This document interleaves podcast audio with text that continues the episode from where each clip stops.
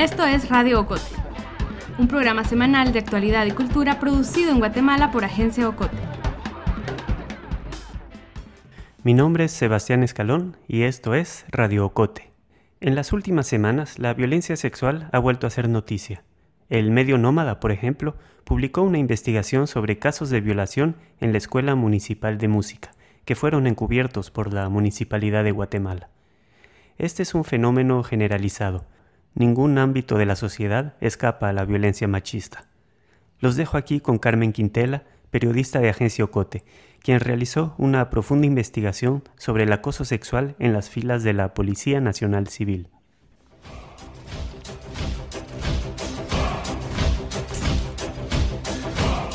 Policía Nacional Civil gradúa nuevos agentes.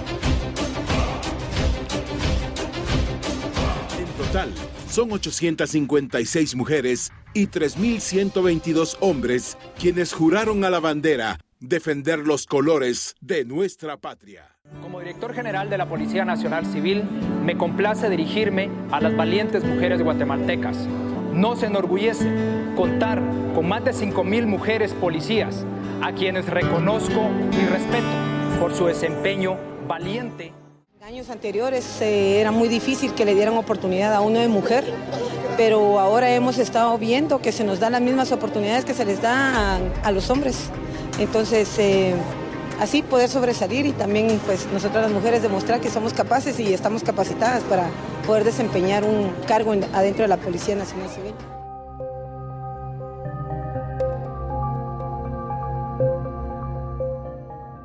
Esta es la versión oficial, la imagen que la Policía Nacional Civil quiere dar de ella misma. Una institución en donde hombres y mujeres son iguales frente al deber y el peligro, en donde hombres y mujeres tienen las mismas oportunidades y el mismo compromiso. La realidad no siempre es así. La PNC no es un lugar seguro para las mujeres. Ellas afrontan un peligro que los hombres no conocen. Es un secreto a voces. Las mujeres dentro de la Policía Nacional Civil de Guatemala son acosadas. Y en la institución nadie parece hacer nada por evitarlo. Se sabe que el acoso sexual es sistemático, pero casi nunca se denuncia, y mucho menos se sanciona. Si algo tienen claro las mujeres policías es que la PNC es una institución de hombres dirigida por hombres. Investigar sobre el acoso sexual en la Policía de Guatemala no es fácil, los datos no son fiables y muy pocas mujeres quieren hablar de la violencia sexual que han sufrido. No quieren perder su empleo, no quieren que sus superiores tomen medidas contra ellas, tampoco quieren ser definidas como la acosada y ser apartadas y estigmatizadas de sus compañeros. Una fuente que conocía varios casos de acoso en la PNC contactó a varias policías que habían sufrido violencia machista en su trabajo. Les preguntó si querían narrar su historia en este reportaje, solo una aceptó. Su condición para hablar conmigo fue que no se mencionara su nombre real ni el de su agresor. Me dijo que era por respeto a su familia y a la familia del policía que la acosó. Me reuní con ella aquí, en las oficinas de Agencia Ocote. Quería que su situación se conociese para romper el silencio, para que no siga pasando y también para que sus colegas sepan que no están solas. Ella tiene 39 años, lleva el pelo corto y es bajita. Tiene un hijo que vive fuera de la capital. La agente está a un par de años de jubilarse y dice que ya no tiene mucho que perder.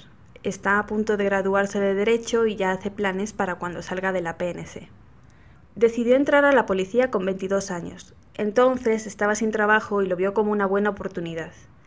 Al principio su padre se opuso. Él había sido policía y conocía la institución. Sabía muy bien a qué se exponía su hija. Mi papá ya me había advertido, porque mm, mi papá lo primero que me dijo que no era un lugar para mujeres, porque era un lugar donde los hombres pensaban que las mujeres eran fáciles y hasta las consideraban putas.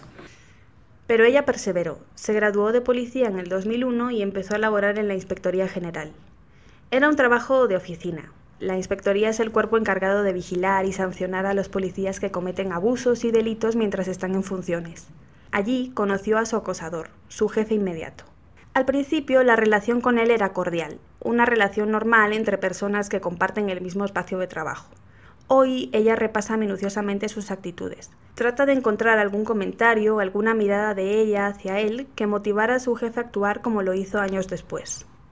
Este, siempre he sido muy alegre, me ha gustado bailar y todo y tal vez en esas ocasiones cuando tuvimos convivios y actividades él confundió las cosas, no sé.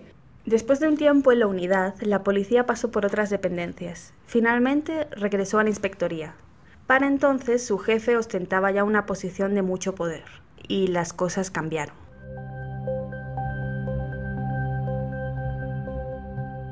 Una mañana ella le pidió un permiso para ausentarse del trabajo. Estudiaba derecho y no podía ir a clases si quería cumplir con sus turnos.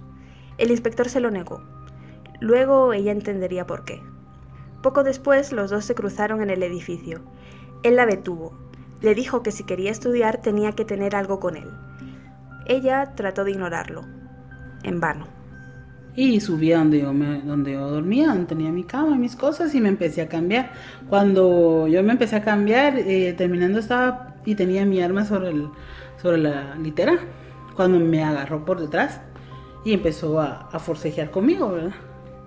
Que sí, que porque lo despreciaba, que no sé qué, que yo lo conocía desde hacía tiempos, que, que me estaba pasando, que porque no lo quería, que yo ya no tenía nada que perder, que ya tenía un hijo como pude, le agarré mi arma y le dije, usted va a irse a la tumba y ahí no va a salir. Le dije, yo de la cárcel salgo como sea. Él la soltó y se fue. En ningún momento, tras el incidente, la agente pensó en poner una denuncia. Lo único que hizo fue pedir su traslado. No quería que volviera a suceder. Sin embargo, él no la dejó en paz. Donde lo encontrara, me insinuaba cosas y me decía que, que porque no le hacía caso. Del acoso sexual pasó al acoso laboral. No le concedía permisos y le asignaba más tareas de las que podía cumplir. Fue un periodo muy oscuro en la vida de la gente. Finalmente el traslado llegó. Pudo cambiar de oficina. Un alivio, mm, no tanto. En las dependencias donde estuvo después no le fue mejor. Porque empezó a pasar lo mismo. Acoso laboral para todos no mi jefe inmediato, no que el jefe de la sección instigó a los mandos para que nos, nos sacaran del ministerio. A través de otra persona que trabajó en la institución, contacté con una ex policía que tampoco quiere que se sepa su nombre. Ella comenzó a trabajar en la institución a inicios de los 90 y logró ascender en el escalafón policial. Como en la policía no es común que una mujer esté entre los altos mandos de la institución, no podemos decir ni su cargo ni la unidad que lideró. En un restaurante del centro de la capital hablamos del problema del acoso en la institución. Me contó que durante años apoyó a algunas compañeras que fueron acosadas. Las ayudó a denunciar en la inspectoría y las acompañó durante el proceso. No recuerda que se emitiera alguna sanción en contra de los agresores. Pero ella también tenía su propia historia de acoso. Después de un tiempo de conversación, se animó a contármela, con la condición de que distorsionáramos su voz. El hecho ocurrió poco después de su ingreso a la policía. Un superior que incluso llegó al extremo de que de invitarme a tomar un café y cuando me doy cuenta me estaba llevando hacia un motel. Mi reacción fue agresiva, ¿verdad? Porque tenía mucho miedo. Yo venía de una formación de academia del cual pues yo podía utilizar arma y yo le dije, mire, si usted no me deja, yo, yo le voy a disparar. Y salí corriendo de ahí. Y él me siguió y me dijo, y él me dijo, no vaya a hacer escándalo. Yo le dije, yo voy a hacer escándalo y le voy a ocasionar problemas porque era un superior. Sin embargo, yo tenía mucho miedo. Ella, igual que la primera agente, tampoco denunció. Era joven y entonces no había un reglamento disciplinario que castigara el acoso. Tampoco existía la ley de femicidio. Sabía que tenía las de perder. La palabra de él, un superior reconocido, contra la de ella, una agente recién ingresada en la policía. Ninguna prueba, ninguna ley que la respaldara. Nada. Ella siguió en su puesto y él en el suyo. Su caso es otro de los que permanecen impunes.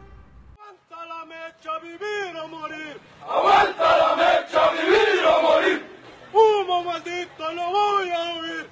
¡Humo maldito, no voy a huir! ¡Soy loco, soy demente! ¡Soy loco, soy demente! ¡Me gusta la explosión! ¡Me gusta la explosión! ¡Pisar tu calavera, que vaya sensación! ¡Pisar tu calavera, que vaya sensación!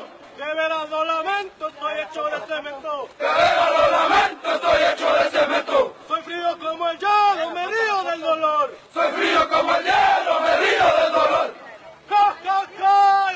un peor. Tengo 11 años de, de, haber trabajado en la policía desde el tiempo de la ministra Adela Torreviarte.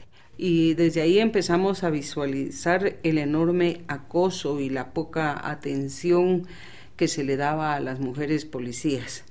Que de hecho, si la situación de los policías hombres es dramática, la de las mujeres es mucho, mucho peor. Ella es Almaluz Guerrero, es una de las personas que más ha estudiado el fenómeno del acoso sexual dentro de la policía. Durante ocho años fue asesora de género en la Comisión para la Reforma Policial. Esta fue una institución que se creó en 2010 para fortalecer la Policía Nacional en Guatemala y para mejorar las condiciones de vida y de trabajo de los agentes. La reforma policial fue liderada al inicio por Helen Mack y después por Adela Camacho de Torre Viarte. La comisión trabajó por ocho años y logró incrementar el número de agentes y mejorar su profesionalización. Sin embargo, en 2018, el ministro de Gobernación, Enrique Degenhardt, decidió ponerle fin. Nunca explicó sus razones. Desde su puesto en la comisión, Almaluz Guerrero pudo ver cómo funcionan los mecanismos del machismo dentro de la policía. Desde la llegada a la academia empiezan a ser orientadas para obedecer, para aceptar ofrecimientos de índole sexual eh, y por sobre todo si es algo bonita pues se sacó la lotería diríamos porque va a sufrir acoso desde la academia hasta que llega a la policía. Almalud Guerrero conoció toda clase de violencia contra las mujeres, por ejemplo la violencia contra las policías homosexuales. Los superiores y los compañeros suelen ridiculizar tanto a hombres como a mujeres los policías y nosotros las vamos a hacer mujeres porque no, no pueden permitir que, ellas tengan una sexualidad que no va acorde a lo que ellos son de, de machos, ¿verdad? Que es, esa, la visión es puramente machista de la policía.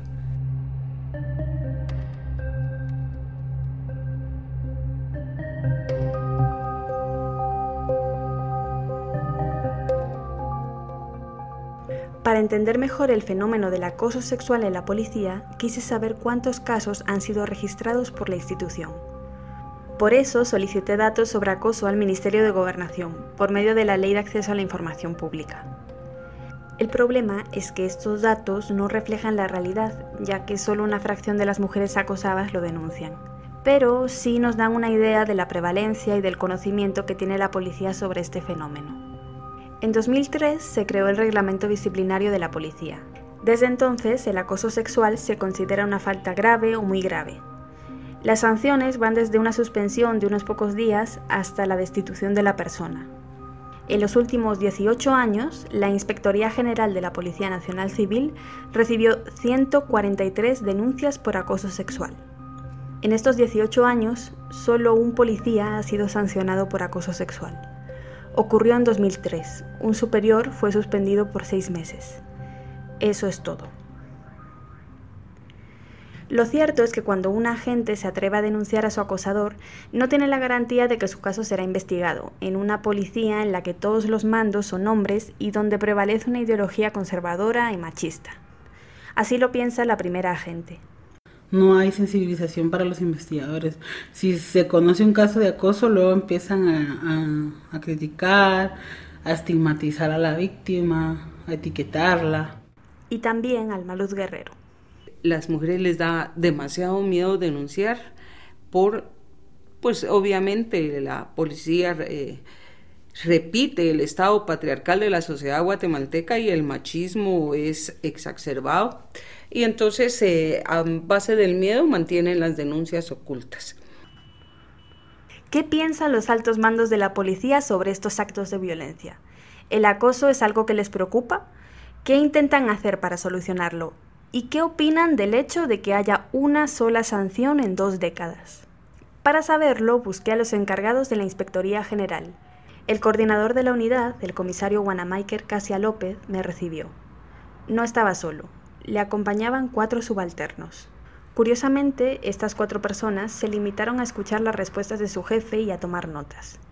Todos con el rostro serio, imperturbable. No pronunciaron una sola palabra en toda la entrevista. Casia llevaba apenas un mes en el cargo cuando hablé con él. Contestó a las preguntas haciendo pausas. Por momentos parecía inseguro. ¿Por qué cree que, que esas mujeres no presentan denuncias por acoso? Eh, posiblemente tal vez para, bueno, evitar tal vez eh, ser tildadas por o que se den a conocer ante todos de, de que sean objeto de que ella está sufriendo porque puede ser que le hagan un, un bullying, no sé, se podría determinar de eso. Pero sobre el fondo del asunto fue claro. El acoso sexual no constituye un tema importante en la institución. Casia no negó que existiera, pero dijo que eran casos aislados. Aseguró que la mayoría de denuncias por acoso que reciben son falsas. Son pocos los casos que se han registrado durante varios años dentro de nuestra institución policial pero eh, sí tenemos algunas denuncias que se han recibido, pero eh, se está establecido de que en muchos casos eh, no es acoso laboral. Eh, se puede establecer que son algunos otros hechos que no están de acuerdo a veces a los servicios, que se les nombran algunos elementos de la institución, en este caso algunas mujeres que tal vez buscan algún acomodamiento laboral o algo así y vienen y con tal de como represalias colocan algunas denuncias en contra de los mandos En otras palabras, según el inspector general, la mayoría de mujeres que denuncian solo quieren aprovecharse del sistema. Las mujeres policías y las personas que han trabajado en la institución no descartan que algunas compañeras puedan presentar alguna denuncia falsa, pero aseguran que los casos son pocos. Lo cierto es que el sistema ofrece pocas garantías a las mujeres que son acosadas dentro de la policía. Ante esta situación hay dos opciones, aguantar o marcharse. Almaluz Guerrero lo resume así. Aprende a sobrevivir con ese acoso. En este país las oportunidades de trabajo son muy pocas, que saben que si se meten a un pleito puedan perder el trabajo y por la estructura patriarcal de la policía normalmente llevan las de perder. El acoso sexual en la Policía Nacional Civil de Guatemala no ha logrado erradicarse y tampoco parece que sea una prioridad para las autoridades. Es difícil que la situación cambie si los altos mandos y los responsables de investigar y emitir sanciones niegan el fenómeno y lo minimizan, si no creen a las personas acosadas y las culpan. Las mujeres que protegen a la ciudadanía siguen siendo las más vulnerables en la institución donde trabajan.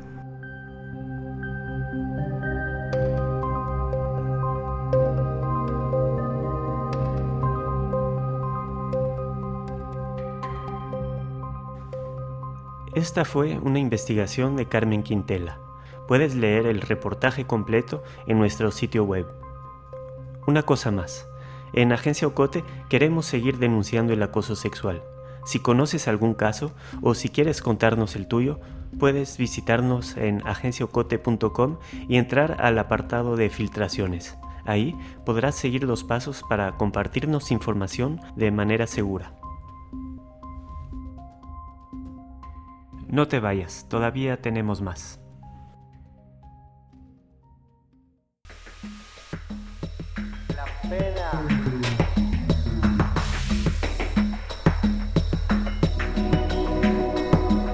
Si te gusta Radio Cote, suscríbete en iTunes, Spotify, Google Podcast o tu plataforma de podcast favorita.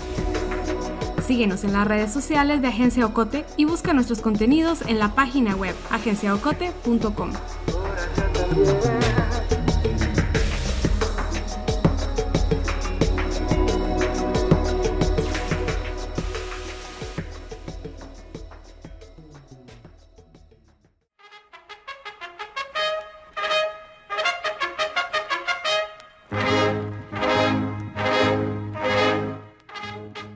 En Guatemala aún no hemos digerido la jornada electoral del domingo pero en El Salvador aún intentan reponerse de la toma de posesión de Nayib Bukele.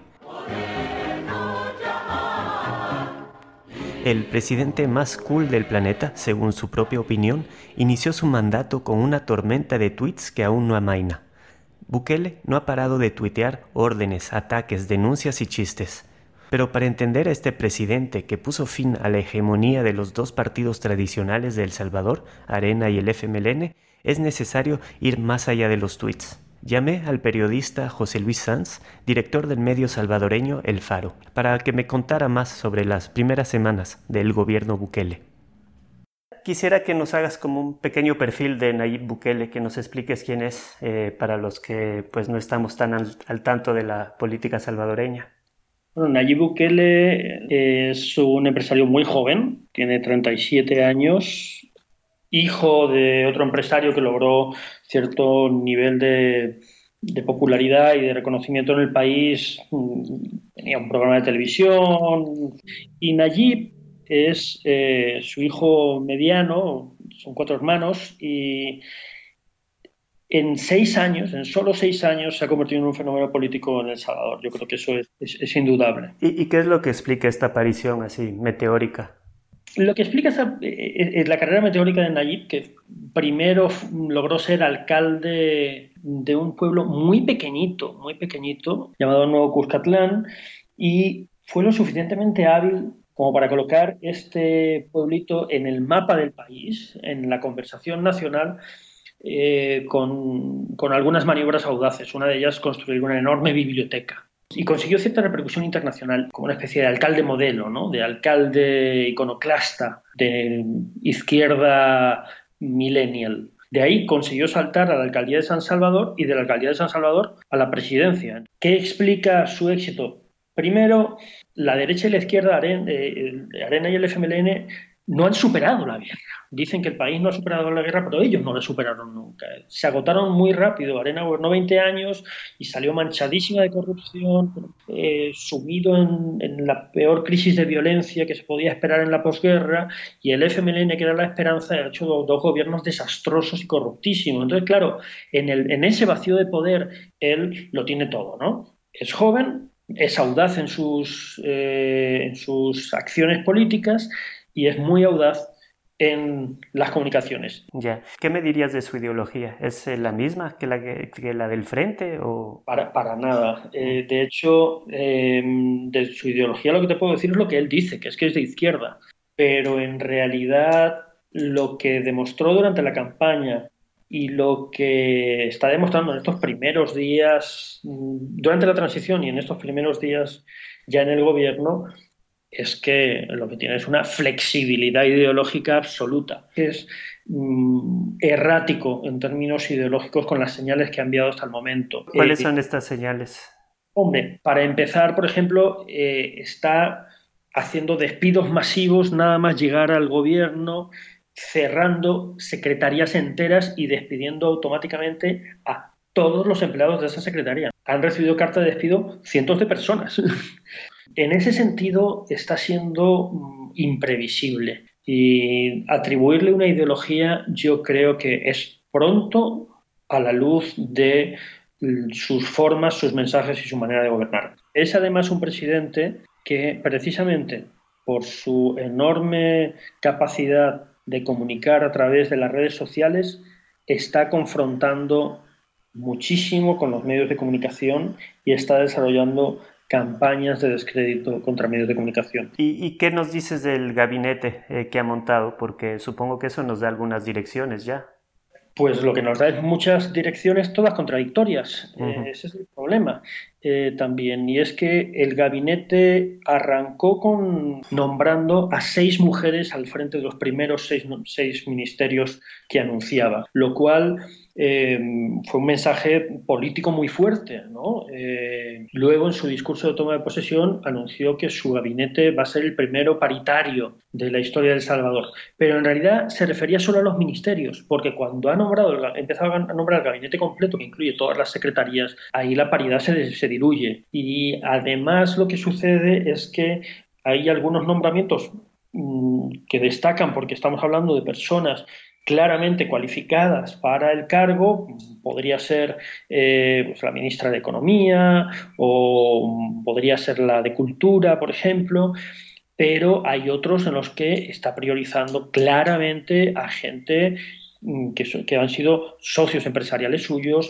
eh, familiares o gente muy cercana a su familia, amigos personales, incluso ha nombrado a algunos subalternos suyos. El nuevo ministro de Obras Públicas era su gerente de ventas en su, en su empresa de venta de motos, en la Yamaha. Sus nombramientos están desconcertando muchísimo. Ha nombrado al frente de la Policía Nacional Civil a policías y, muy cuestionados. Dio un mensaje muy audaz a las pocas horas de tomar posesión y ordenó que se retirara de la tercera brigada de infantería de El Salvador el nombre de Domingo Monterrosa. Esta brigada desde hace décadas llevaba el nombre de alguien a quien la Fuerza Armada considera un héroe, pero que es uno de los responsables de la masacre del Mosote. El FMLN nunca se atrevió a dar ese paso. Llegan allí Bukele y por Twitter da la orden y se cumple al día siguiente. Pero al mismo tiempo, como, como viceministro de Defensa, pone a un hombre que es, era el apoderado legal de los imputados por esa masacre. Desde que hablé con José Luis Sanz, Nayib Bukele ha hecho nuevos nombramientos en su gabinete. Estos levantan muchas dudas. El secretario de prensa y el viceministro de Obras Públicas son dos hombres fieles a Herbert Saca, uno de los líderes de la Gana, el partido que llevó a Bukele al gobierno. Herbert Saca es el primo del expresidente Tony Saca, quien fue condenado por el desvío de 300 millones de dólares. Según una investigación del medio Factum, este operador político utilizó fondos públicos para atacar a adversarios, manipular a la fiscalía y comprar a preeminentes eh, periodistas durante el gobierno de Mauricio Funes. Que estos dos personajes cercanos a Herbert Saca estén en el gobierno no habla bien de un presidente que prometió poner fin a la corrupción. Este, una de sus promesas de campaña era traer a El Salvador una CICI. ¿Tú crees que va a cumplir, que puede cumplir eso? El tema de la CICI es, es muy atractivo en términos de propaganda, sobre todo porque todo el mundo la entiende. Eh, aquí solo hay dos elementos que tener en cuenta. Uno, que eso no depende de él. Ya ha tenido primeras conversaciones con Naciones Unidas para poner en marcha este proceso y yo no descarto que efectivamente lo intente y lo haga, pero necesitará apoyo legislativo para hacerlo. Eso por un lado.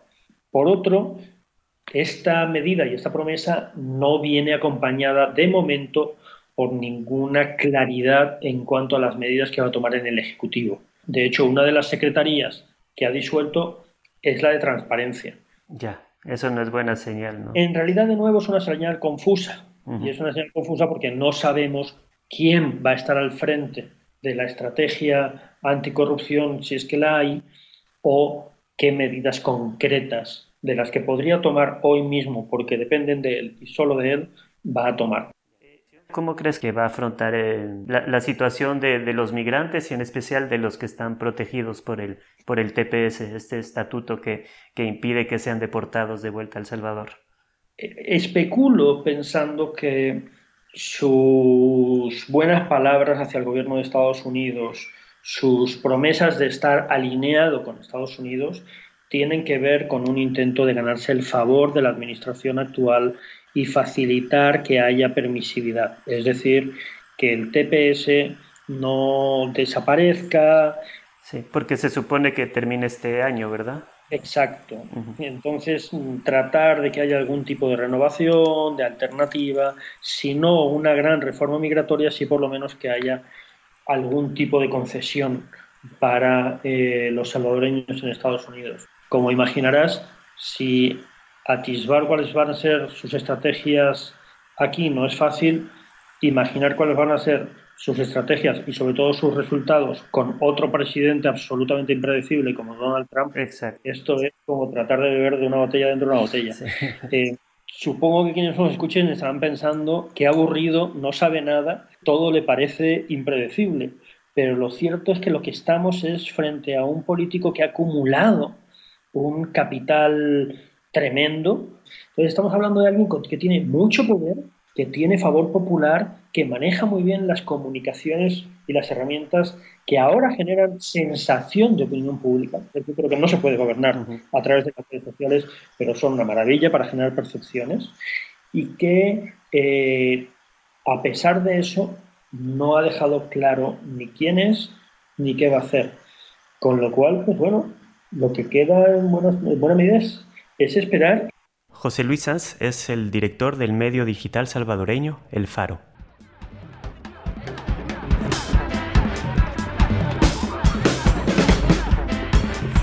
Esto ha sido todo por hoy. Regresemos con más la próxima semana. Radio Ocote es producido en Guatemala por el equipo de Agencia Ocote, Lucía Reynoso, Carmen Quintela, Alejandra González, Julio Serrano, Alejandra Gutiérrez. Música original, Juan Carlos Barrios. Música adicional, Kevin MacLeod. Coordinación, Sebastián Escalón.